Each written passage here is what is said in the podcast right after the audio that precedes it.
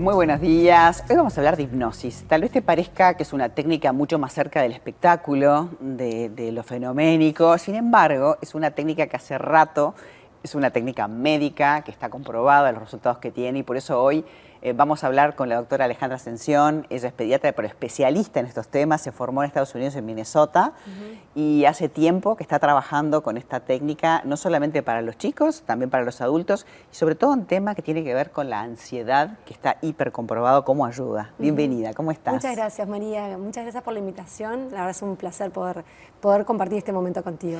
No, y sobre todo contar que, ustedes hace tiempo en la clínica que tienen, trabajan en hipnosis este, con diferentes profesiones, pero hay temas en los cuales realmente se aborda y se acortan los tiempos de resultado, ¿no? Exactamente, exactamente. Cuando hablamos de hipnosis, hablamos de un abordaje terapéutico, ¿sí?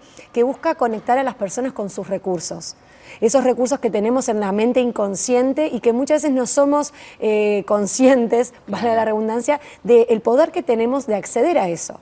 La ansiedad nos disocia, nos desconecta y la hipnosis es, una, es un abordaje que nos permite reconectar con esos recursos que necesitamos. Cuando decimos ansiedad no es solamente estar nervioso, todos los trastornos de ansiedad que los puedes enumerar, que son muchísimos y que si uno lo puede abordar de que el niño es pequeño, no lleva la mochila toda la vida colgando, ¿no? Porque eso te acompaña. Exacto. Estamos, como yo soy pediatra, cuando trabajo la ansiedad en paciente pediátrico, también es un abordaje integral, ¿no?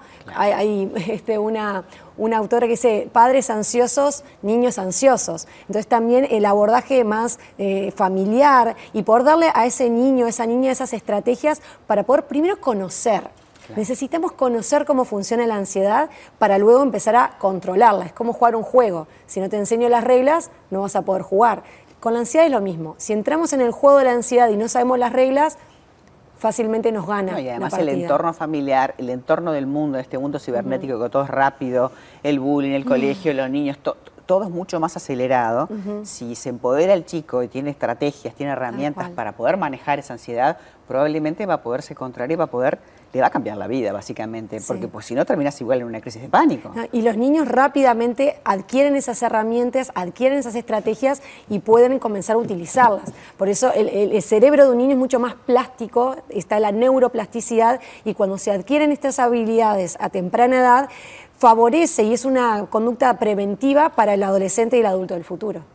¿Y cómo se trabaja? Porque uno piensa en la hipnosis y se imagina, no sé, a Tony Camus, imagina. Digo, el abordaje médico, que aparte es diferente que sea un médico que también tiene la herramienta de la hipnosis esta médica, a que sea de repente un terapeuta, ¿no? Cuando vas a elegir, hay una diferencia sí. Siempre desde el punto de vista terapéutico, cuando trabajo con niños, siempre hay que descartar todo lo que sea orgánico, ¿no? todo lo que son trastornos orgánicos o si están tomando alguna medicación. Entonces, eh, realmente eh, la evaluación inicial es muy importante y que sea por un profesional médico, clínico este, o psicólogo que pueda realmente eh, evaluar eh, la ansiedad en el niño, en la familia y detectar qué habilidades necesito reconectar para poder realmente salir de ese loop o de ese circuito que hace la ansiedad muchas veces que hace la evitación, que es el niño que no va a la escuela, que le duele la panza porque no quiere ir, que comienza con pensamientos rumiantes, o en los adolescentes, que vimos mucho con la pandemia, la ansiedad y depresión, porque ansiedad y depresión va muy en conjunto, cada vez más vemos a más niños, adolescentes con depresión, y eso también tiene un, como un trasfondo de ansiedad. Entonces trabajamos también la ansiedad y la depresión en conjunto muchas veces. Cuando hablamos de hipnosis, sacamos ese esoterismo de que la hipnosis es el péndulo, el sueño, no, el niño, el adolescente. Pues esa voz así tenue que te habla, ¿no? Y que entonces cuando, cuando, como, como, cuando vuelve la voz quedas tipo... Muchas veces hacemos un cambio de voz, es verdad que yo puedo cambiar mi voz, pero en realidad eh, se trata de reconectar con cada paciente, cada niño, es, es, es el arte, es un arte que buscamos empezar a conectar y cuando el niño conecta, es fantástico. Y también te sirve esta técnica para poder encontrar, justamente bucear ese inconsciente, qué es lo que genera y gatilla ese cuadro de ansiedad. Muchas veces en, la parte pediátrica no buscamos cuál es el, gatillo, sino que nos concentramos en la solución, no tanto en el problema, sino cómo, cómo cortamos con los patrones. Porque podemos sumergirnos durante años. Todas las terapias más psicoanalíticas buscan el porqué, el porqué, y la ansiedad necesita el porqué.